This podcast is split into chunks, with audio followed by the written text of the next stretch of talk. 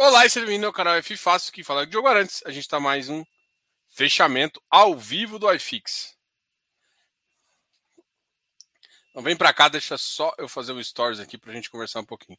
E aí, pessoal, a gente está ao vivo aqui para conversar um pouquinho sobre o fechamento do iFix de hoje, conversar sobre as novidades e, é claro, conversar sobre fundos imobiliários. Então te aguardo agora, que a gente está ao vivo para responder um pouco suas dúvidas. E a pergunta primeira já é BCFF vale a pena mesmo? É como o primo falou. Bora responder isso. Vem, agora. Vai pro YouTube. Bom, não. Resposta curta, grossa. Não vale.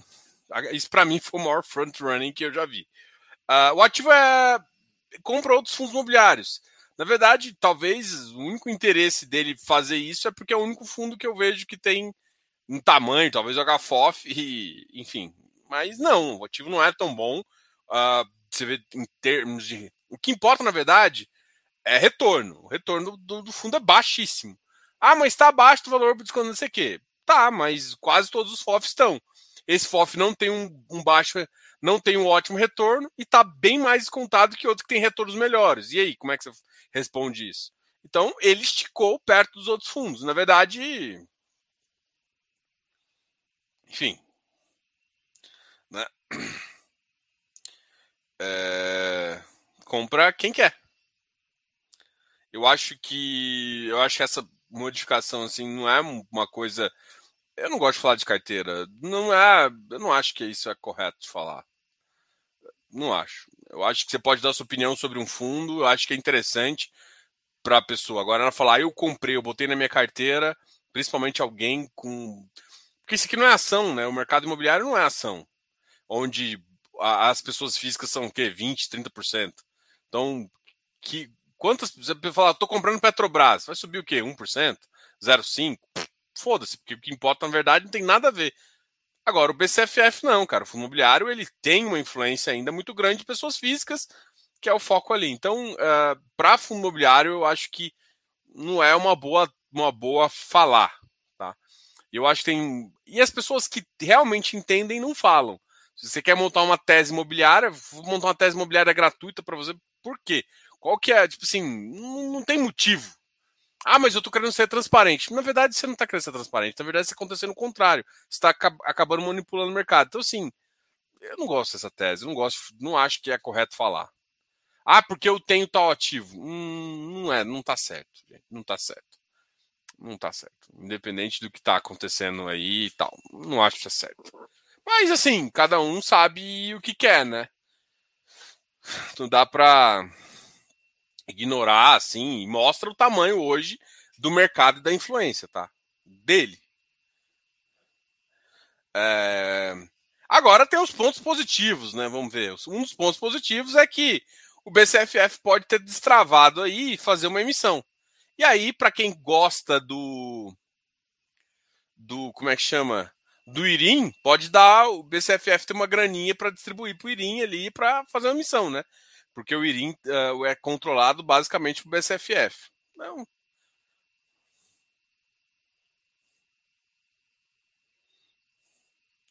Eu não acho, eu não acho que essa visão, ah, não, eu, eu mesmo não tenho na minha carteira e não pretendo ter fundo de eh, ter fundo de fundo no momento. É, eu acho bem complicado também. Eu numa tese que eu, que eu compro agora, não. Apesar de saberem que eles estão descontados, tá? Boa noite, boa noite. Olha, só para vocês entenderem, hoje o mercado de ação subiu 1,26.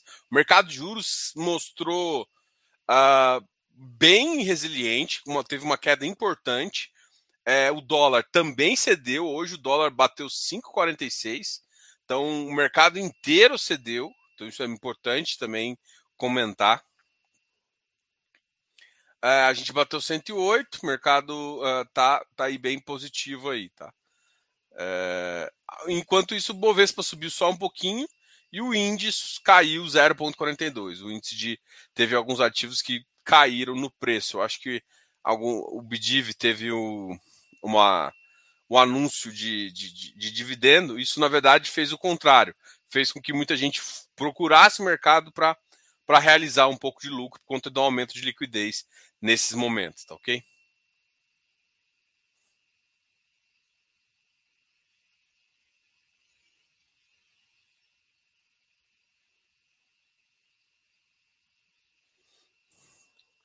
TRNT está com valor patrimonial perto. Esquece o valor patrimonial, foda-se.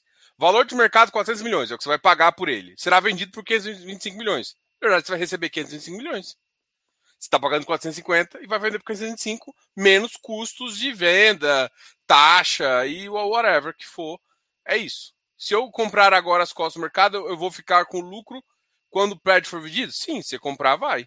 Se for esses números que você está me passando aqui, eu não tenho acompanhado o caso, tá?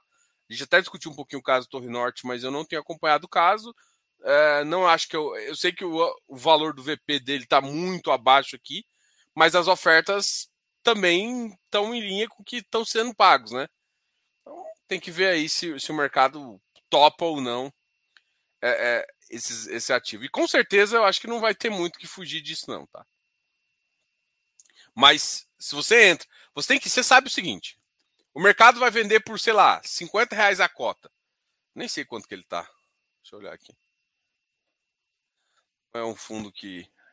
Ele tá 108.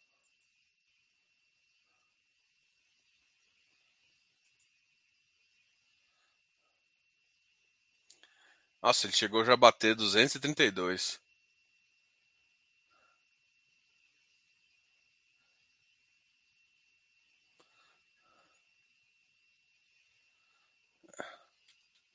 É, eu acho que estou exagerando para baixo ali. Ele devia estar nos 150, mas tá. Basicamente, você está se entrar por 108, ele for, ele for fechado por 120, você vai ganhar 12 reais por cota.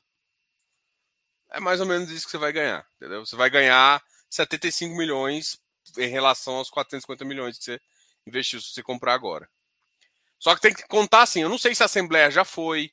Tem várias contas aí, né? Se o fundo realmente já vai fechar, se ele só está com proposta, se já definiu tudo isso. Já definiu tudo isso, basicamente é aceitar a maior proposta. Enquanto tiver cara achando que vale mais, pode bidar, fecha o bid, acabou.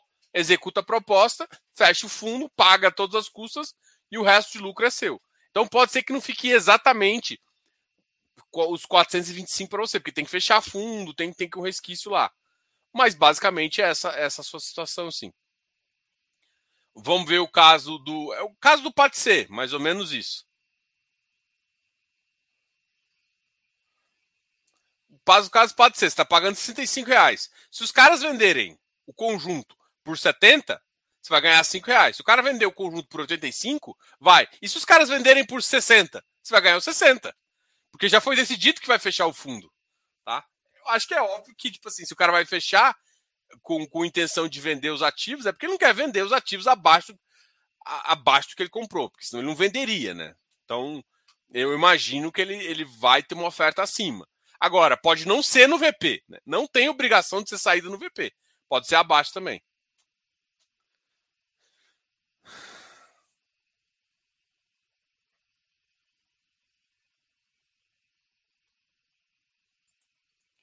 Diogo, o primo não pode ser promido pela CVM ou Ambima por essa indicação de compra? Olha, eu acho que você colocar é, simplesmente.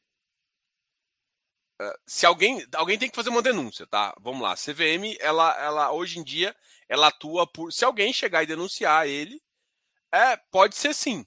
Porque pode falar assim: você comprou, você fez um front running. Você comprou e depois falou para todos. Você comprou, mostrou no seu vídeo. Você comprou antes de todo mundo. E aí, depois que você comprou, você mostrou, todo mundo foi atrás de você e comprou. Isso é um, é, é um clássico front-running. Ele, ele compra e depois fala para todo mundo comprar. Isso é uma, uma, Ah, mas aqui eu não estou dando recomendação. Mas não interessa. Ah, não interessa o que você fala, interessa o que é. E o que é é front-running, entendeu? Tipo, mas é, é argumentável isso. Então pode sim ter uma multa. Todo... É claro que para ser um front running, ele teria que vender, né? Se ele ficar com a posição, é, não mostra interesse em ter subido isso, tá? Então, assim, cara, depende de várias situações. Se o cara falou, subiu e depois vendeu, ele fez total front running. Ele falou para todo mundo e alguma coisa assim, sabe? É, ele fez o ativo subir para depois vender, mas se ele não vendeu, então ele não teve ganho objetivo ainda. Só, só tem ganho objetivo quando você vende. Então duvido que ele venda. Então, é, não é, não é uma coisa simples de provar, não, tá? É, enfim, não, não, sei se. Ah, o Eleu tá falando aqui do caso TNT, que ainda vai ter a, a, a GE. Tá? Então ainda vão decidir. Diogo, poderia me dizer sobre o HGCR e o MCCI? Ambos são ativos high grade. Um da Credit Suisse e o outro da Mauá. A, o, o MCCI tem mais inflação e o HGCR ele tem um pouquinho. Uh, se eu não me engano, ele também tem inflação, um número considerável, mas ele tem mais CDI. Pelo menos a última vez que eu olhei, tinha uma quantidade de CDI bem importante ali, a faixa de 40 e poucos por cento.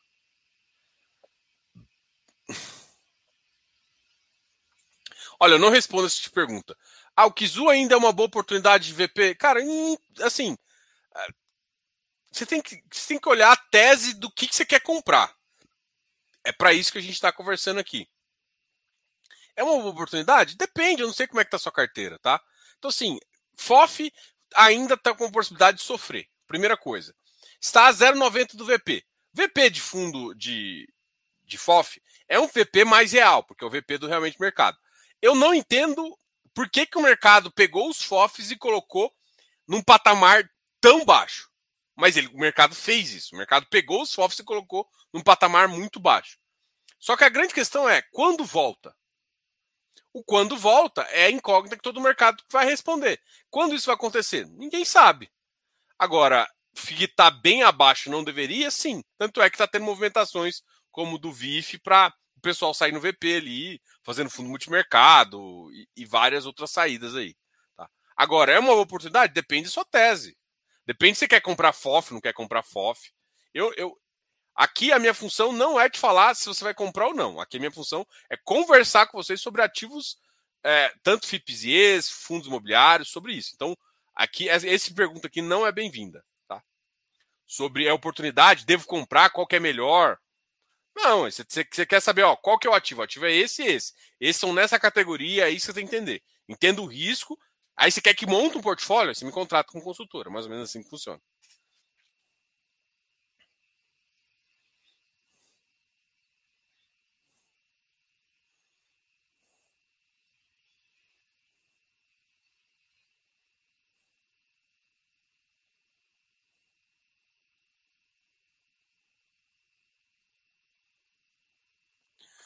Bom, vou compartilhar a tela aqui para a gente conversar um pouquinho sobre, é, sobre é, as maiores baixas do mercado.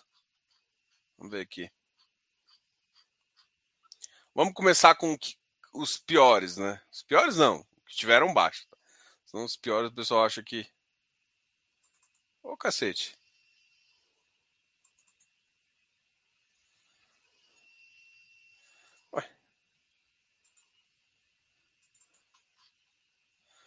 Agora foi. Bom, uh, o EVBI hoje caiu 2,07%, tá com uma baixa, uh, volume 16. O MiFi também caiu mais um pouco, caiu mais 1,92, chegando aí a 86 também, ó, a negociação dele bem pife aqui também.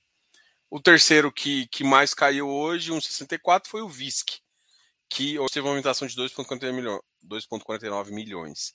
O Bidiv também caiu um pouquinho. Hoje ele fechou a 96, né?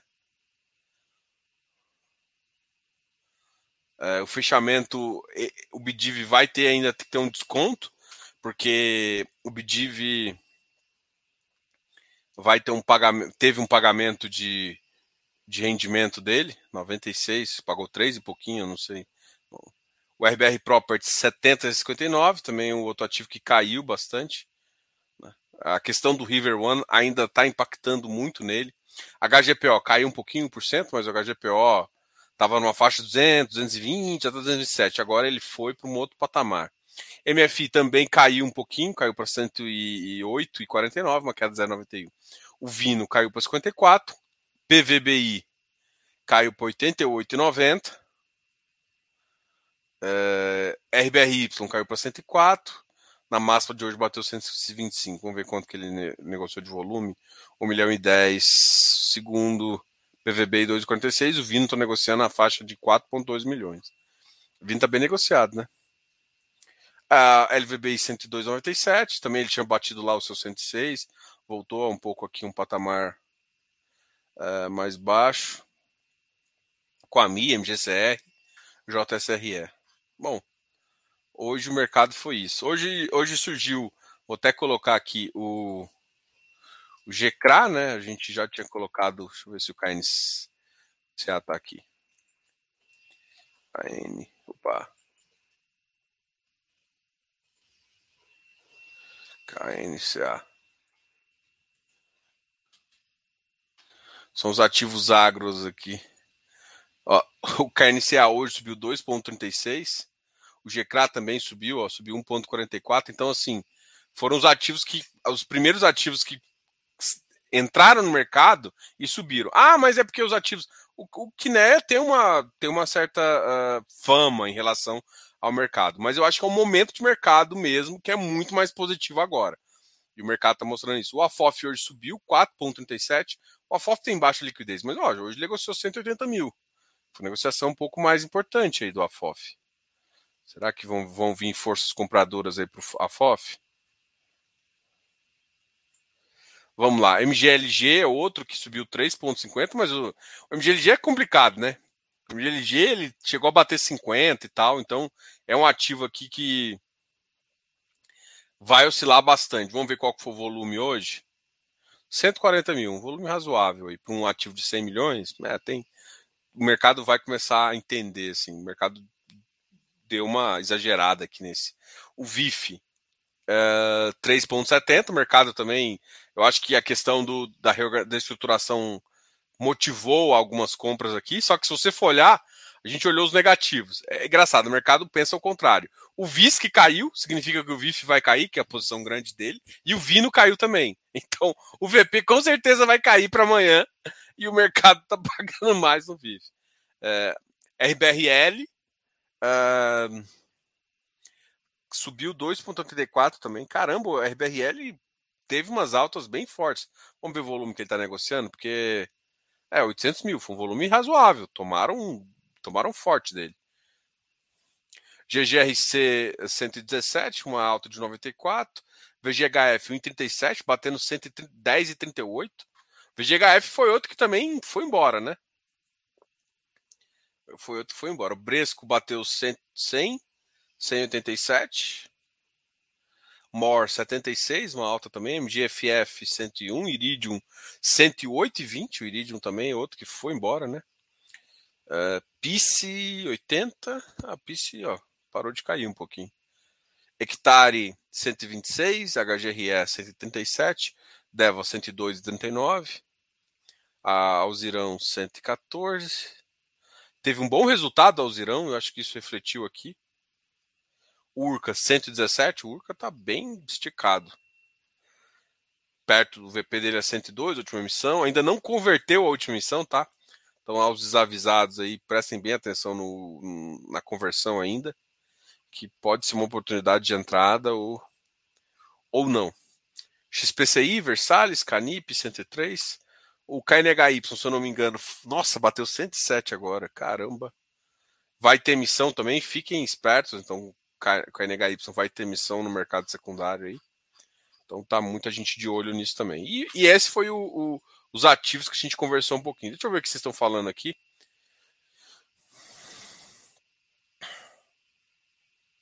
Ah, o iFix está dando uma subidinha esses meses, tá bastante, né?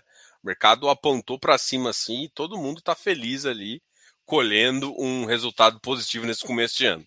Mas é um começo de ano bem complicado ali, alguns com teses mais otimistas e outros não. 2,5% no HGLG tá que tá. É, o HGLG é outro que subiu bem forte. Cadê o HGLG aqui? O HGLG tá batendo cento e lá vai, lá vai fumaça. Deixa eu ver o HGLG. É, bateu, hoje na, na máxima bateu 173,50. Mas fechou hoje a 172.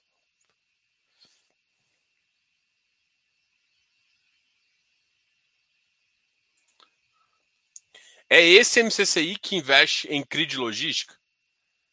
Eu acho que ele tem sim CRI de logística, mas eu acho que ele não tem só isso, não. O MCCI é bem diversificado. Tá? Se eu não me engano, por exemplo, tem várias gestoras que compram CRI de logístico. Mas CRI de logística é uma dívida que você tem como logístico ativo. Não, não, entendi. É, é porque tem vários fundos. É, é aquele que investe em CRI de logística, cria uma dívida, né? Cria um, é, é um título. Eu acredito sim que ele tem uh, logística, mas eu não sei. Você teria que olhar os segmentos lá, mas eu não entendi muito bem qual que é o contexto dessa pergunta aqui. Porque pode ter logístico, pode ter. Com certeza é uma carteira diversificada. Vou até olhar aqui qual que é a carteira do MCCI. Vou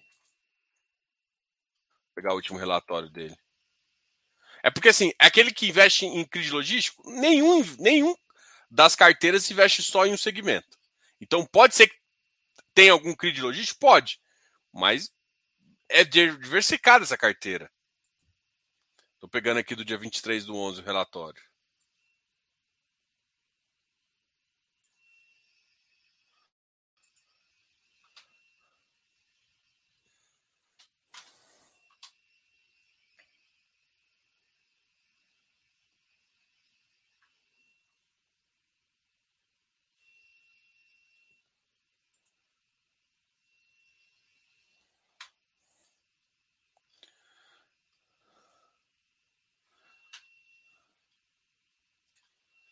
Vou, vou, só mostrar aqui, esse aqui é o MCCI, tá? A distribuição dos últimos meses, ele é meio reloginho. Ao longo de novembro, alocamos um montante de 106 em, em super frio, detalhamento dos ativos. Ah, uma remuneração média de PCA mais 7,8.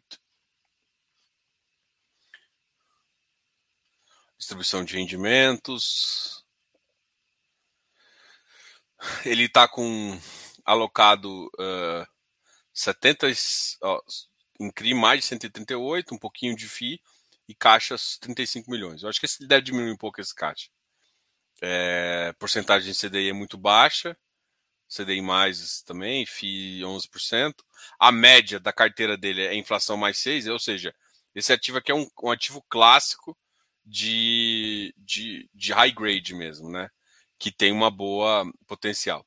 Distribuição por segmento. Ele tem comercial 44, logístico 29, 15. Por isso que eu falo que não faz muito sentido, porque quase todos os, os ativos têm um pouquinho, né? Alguns, por exemplo, os da RB Capital, por exemplo, tem bastante residencial, mas quase todos têm logístico. Comercial também é muito comum de ter. Residencial, varejo, esses caras aqui dão normalmente residencial ele, ele pega umas taxas um pouquinho melhores. Só que esse aqui, por exemplo, não tem aqui, ó, só loteamento ele tem 1%, o hotel tem 4%. Então é uma carteira bem pulverizada, até porque hoje o, o MCCI está na base de 1.2 1.22. Esse aqui é um dos, um dos queridinhos do mercado em termos de.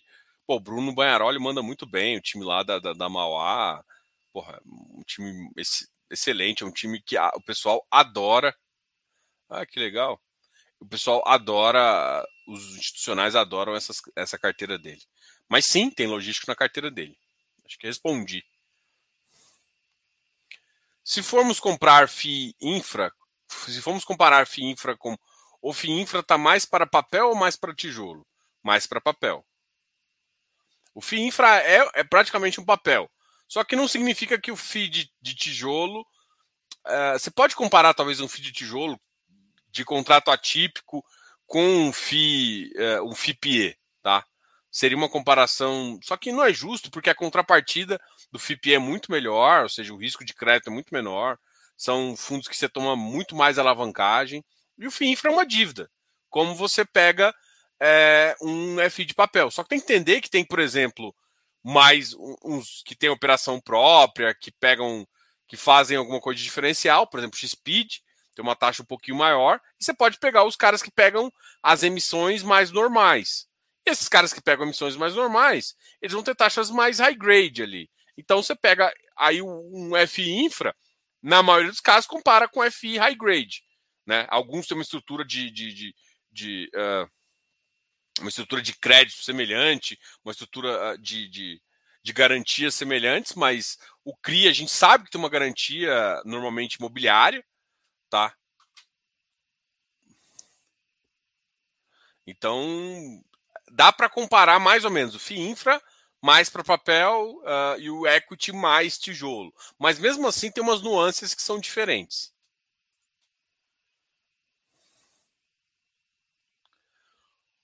O CPTS tem feito, feito boas compras. O CPTS é uma casa que origina muito bem. Então, normalmente, o CPTS. Assim, eu não estou olhando para a carteira de FOF dele, não. Porque ele não, ele ganha dinheiro muito mais com FII e com giro de com giro de CRI e com CRI. Então, olhando para isso, daria para funcionar muito bem com, com, com o que a gente está falando, tá? Então, o CPTS em termos de CRI, faz ótimas alocações. Também é uma casa que faz uma geração de, de originação extremamente forte. Eu acho talvez uma das. Tanto no, no CPTS quanto no CPTI, que é o FIINFRA. Tem taxas, inclusive, semelhantes, com estratégias, inclusive, semelhantes. A diferença é que o CPTS tem um FOFzinho lá, tem acho que uns 45%, 40% em outros FIs, e o CPTI só tem alocação, até porque os FIINFRAs tem obrigação de ficar 90% em, em alocados em infra, para não descaracterizar o benefício fiscal.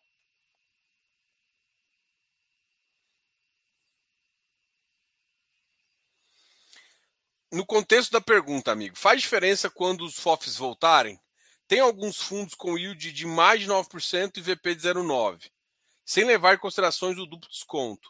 É que assim, primeiro, é, no contexto da pergunta, faz diferença quando os FOFs voltarem? É, quando os FOFs voltarem, vai fazer diferença os ativos. Eu acho que se, se você for olhar o yield, depende de qual é o seu objetivo. Não dá para falar assim, ah, yield VP. Pô, você quer ganhar VP, você vai atrás do cara que está mais desconto e uma hora pode ser que dá SketchUp. Uma hora. Quando? Não sei, se vai ser um ano, duas.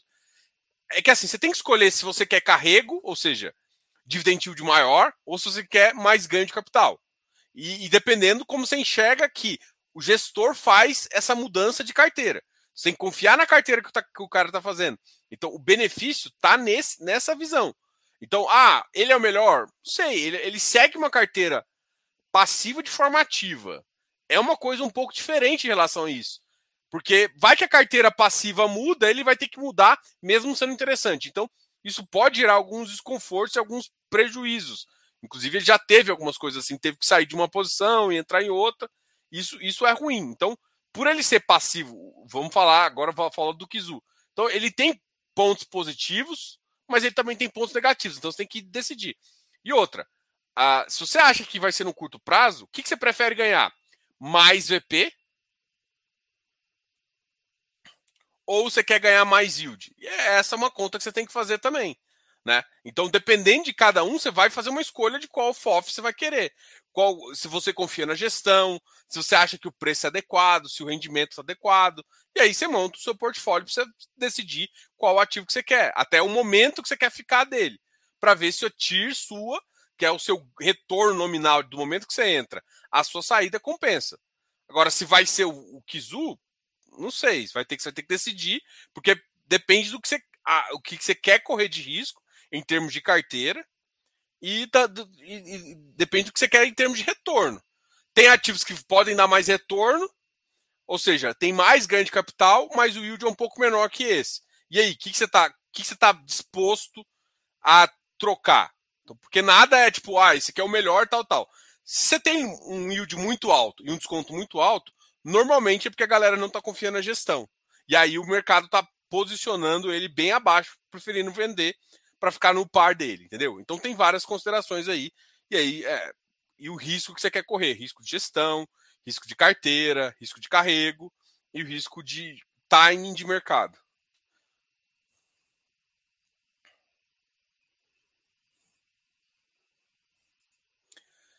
Boa noite, Diogo. Essa subida do MGLG seria devido ao baixo PVP? Ah, pode ser. Algo que na prática indica um risco problema e não um desconto sem razão.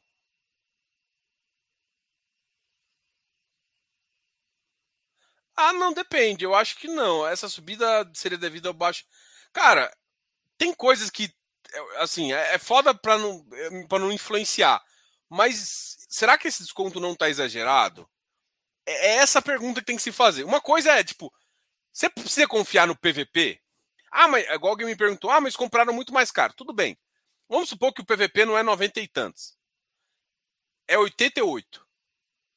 85. Cara, de 85 para 50, tem mais 60% aí. Então, tem valor, a gestão é boa. É, e os ativos? Então tem que olhar, porque não é PVP que importa. É o ativo, o risco que você quer correr e o tempo que você está disposto a preparar. Então eu não acho que essa subida é devida ao PVP. Mas pode. O PVP tá, tá tão discrepante que muita gente começou a chamar atenção. E aí você olha para o gestor, olha para outras coisas e o cara decide comprar. É isso, não é? Então, você tem que criar uma tese e ver se vai. E você tem que definir um teto e tudo mais. Mas ele, ele alguém ele está assim é, em termos de PVP, em termos de uma avaliação ali, é um ativo que ficou mais em conta. Se você vai dispor do risco do portfólio que ele tem para ficar com o carrego, é outra coisa.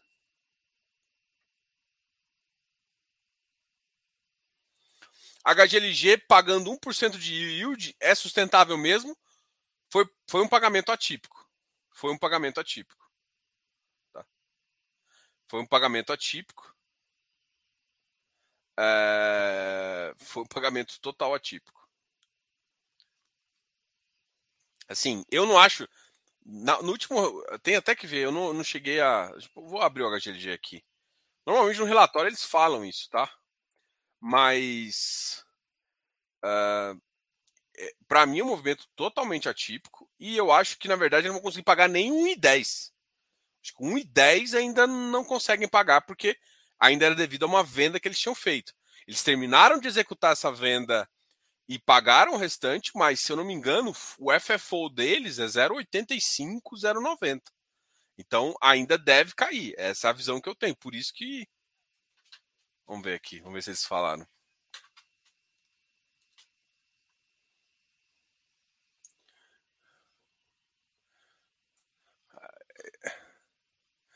Fundo mais transparente que esse não tem. A resposta está tudo aqui. Então, dezembro, relatório médio 29, 300 mil cotistas. Nossa, até chamar aqueles de reavaliação dos ativos com 1,5 superior.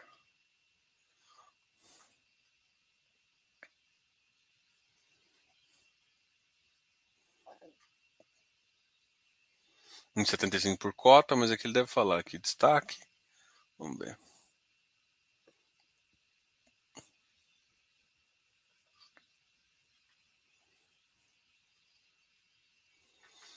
Conforme anunciado e comunicado no dia 27, o fundo encerrou a sétima missão, tal, tal, tal, sendo 160 tal, tal. É, para fazer uma ao lado. Aqui ele está mostrando a TIR do fundo. É, essa TIR do sétimo aqui é absurdamente. De 21%. Os caras são. Hum... Alavancagem, 5%. Vamos olhar aqui. Tá, tá, tá.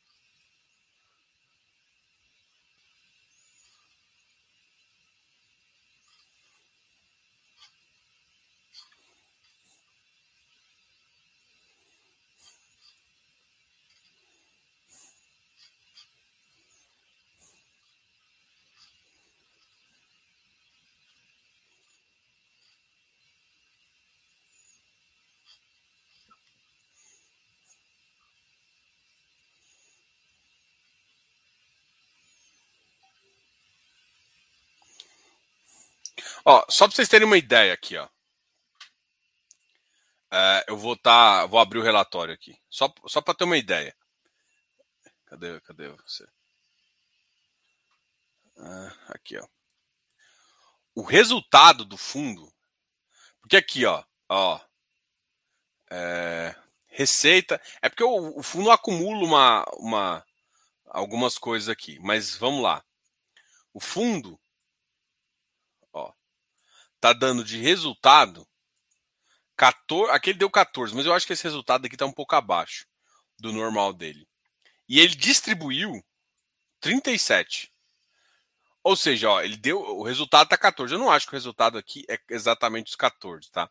Mas, enfim, é, só, só para vocês terem uma ideia. o fundo apresenta um resultado, só que aqui, olha só isso aqui, resultado anunciado nos últimos 12 meses, 265 milhões, é, o resultado foi de, do 272, ele resultado anunciado, 265, ou seja, teve um positivo. Só que note aqui que o ganho de capital foi de 43 milhões. 43 milhões só de, de, de, de, de ganho de capital, ele tem 43 milhões aqui.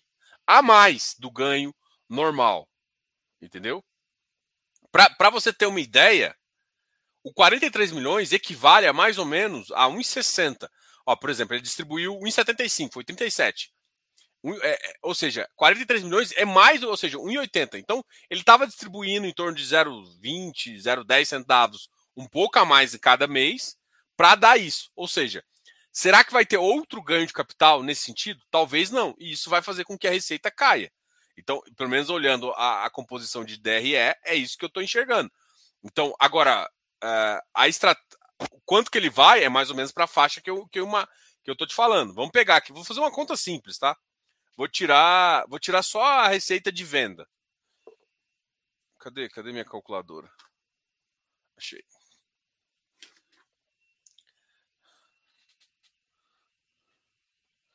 Ó, vou pegar aqui 200. Eu vou fazer uma conta bem mais simples aqui. Deixa eu ver aqui. 272. 446 dois sete dois. quatro. quatro meia. dois nove quatro. Enter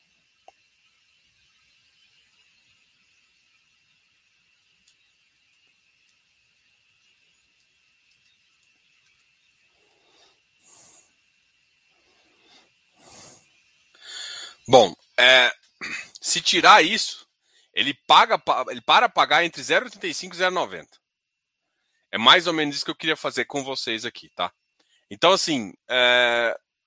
se não tiver nenhuma venda, se não tiver nada extra, porque se você for olhar pela DRE, ele, o, o motivo que gerou ele pagar o a mais, ele passar a pagar 1,10, foi basicamente esse, esse negócio. Ele ainda tem acumulado, isso tem que olhar, ó. Ele ainda tem acumulado 0,77, o que pode fazer com. Porque aqui, ó, o que ele estava pagando antes, antes da venda? 0,80. Eu imagino que a, função agora, com, com os aumentos, tudo, ele poderia pagar 0,85 fácil, que é 15 centavos a mais. Só que eles devem manter um caixa aí de 0,50. Então, ainda conseguem manter um 1,10 por pelo menos mais uns três meses, né? Até voltar para a faixa normal de 0,85 a 0,90, 0,80. Entendeu? É, é isso que eu, que eu, enxergo aqui do, do relatório deles. Ah, então, definitivamente, o 1,75 não é, não é sustentável. O 1% não é sustentável. E, na verdade, nem o I10 é sustentável. O I10 vai cair. BID. Uh, Banco Inter pode cair mais? Pode. MCCI 40 e tal, tal, a gente já mostrou.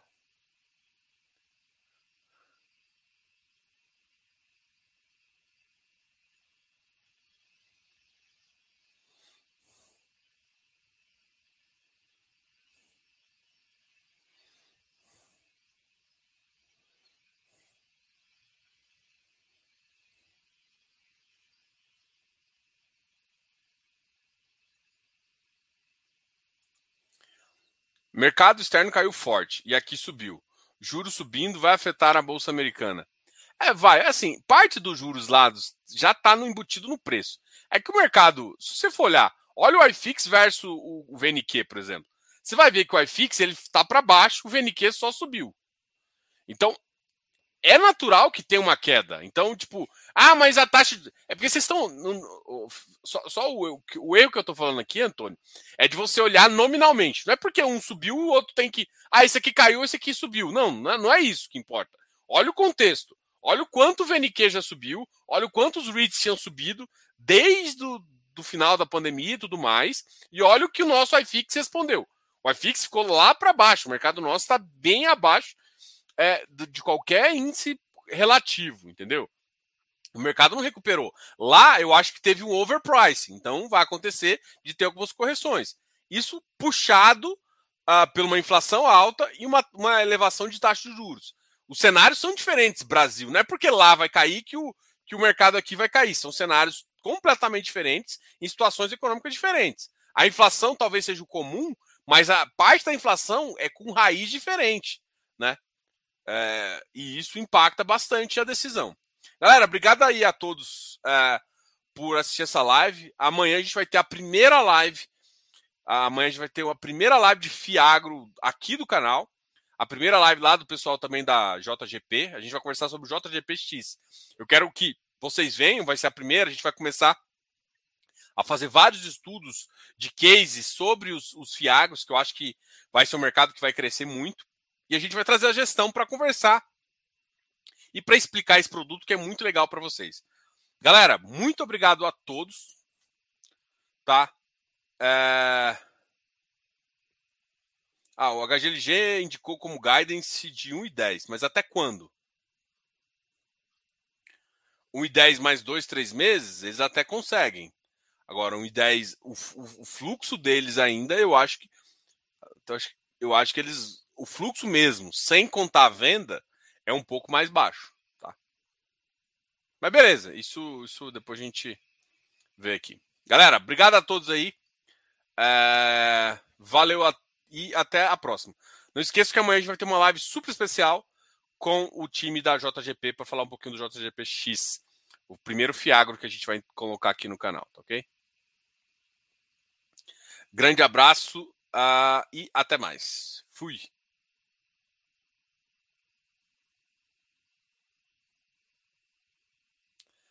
Falou!